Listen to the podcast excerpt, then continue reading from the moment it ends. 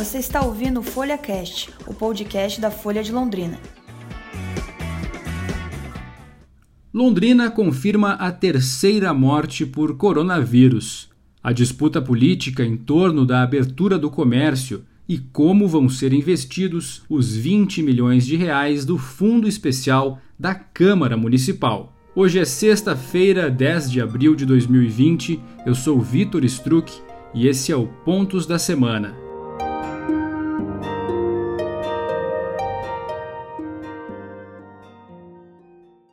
O Hospital Universitário de Londrina confirmou na manhã desta sexta-feira mais uma morte por coronavírus na cidade. Conforme apurou a Larissa Yumisato, repórter da Folha, um idoso de 71 anos foi a terceira vítima fatal do vírus aqui em Londrina. O prontuário médico do paciente mostrou que ele deu entrada no HU com arritmia cardíaca, mal-estar, febre baixa e tosse seca. Enquanto eu gravo este podcast, Londrina soma 61 casos confirmados da Covid-19. Dentre eles, a boa notícia é que mais de 10 já estão curados.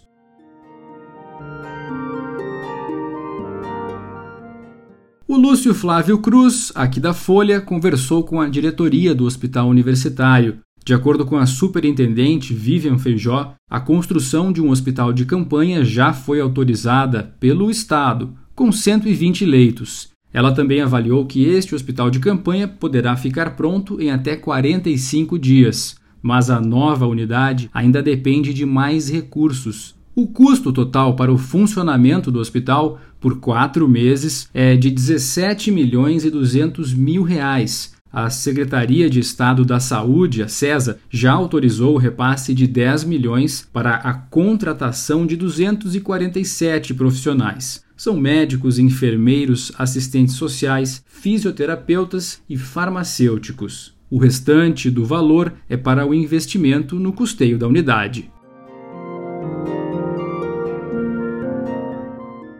Enquanto a disputa de narrativas entre o que é melhor para todos neste momento, se reabrir o comércio ou manter o isolamento, continua sendo politizada em Londrina ficou decidido que as atividades do comércio seguem suspensas até o dia 20 de abril. Nesta data, a Prefeitura, representantes das entidades do setor produtivo, o Ministério Público e os integrantes do Centro de Operações de Emergências em Saúde Pública devem se reunir novamente para avaliar uma possível abertura do comércio. Já as indústrias poderão retomar as atividades gradativamente e tomando todos os cuidados a partir do dia 15 de abril.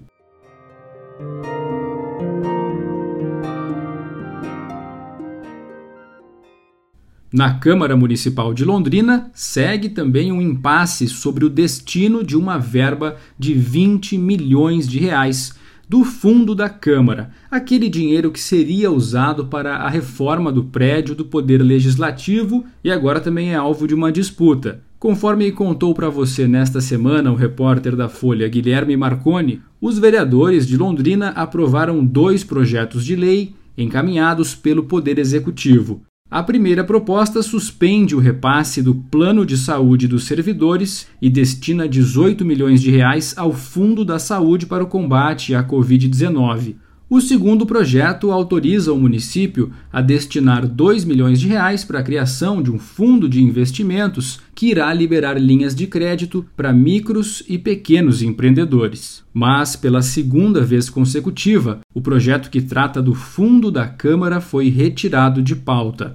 A justificativa da vez foi sobre a necessidade de se analisar um substitutivo ao projeto que pede o envio de 5 milhões deste fundo ao Hospital Universitário de Londrina. Quem também está de olho em boa parte desta bolada é a Associação Comercial e Industrial de Londrina, ACIL, que solicita o destino de 14 milhões para a criação de linhas de crédito que atendam comerciantes e empresários. Mas tudo isso ainda precisa ser bem analisado, porque já há um entendimento jurídico por parte da Procuradoria da Câmara de que quem teria maior poder de decisão sobre o destino desse dinheiro é mesmo a dona dos recursos, ou seja, o Poder Executivo, que já comunicou através de um ofício que tem interesse em investir toda essa grana em saúde e assistência social. É uma disputa por protagonismo neste momento que vemos também em nível federal. Porém, aqui nos municípios, a corrida pelas eleições já havia começado bem antes da pandemia.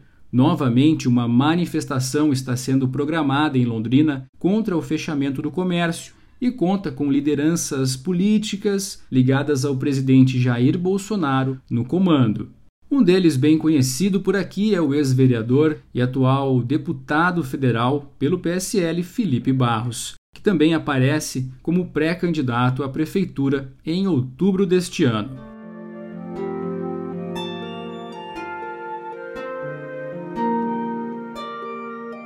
O nosso Pontos da Semana vai ficando por aqui, hoje com uma trilha sonora muito especial. Os sons que ouvimos Sinos, flautas e cordas representam diferentes aspectos da proteína que está na estrutura molecular do vírus Covid-19.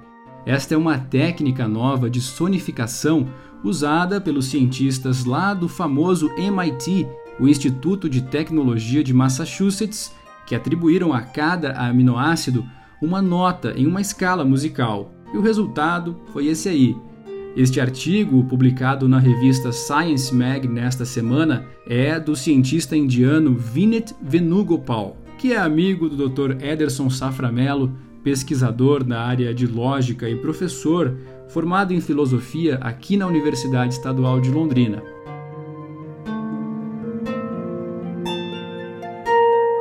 O Pontos da Semana é coordenado por Patrícia Maria Alves e conta com a edição de Bruno Codonho. Na produção e apresentação, eu, Vitor Struck. E até semana que vem. Tchau, tchau!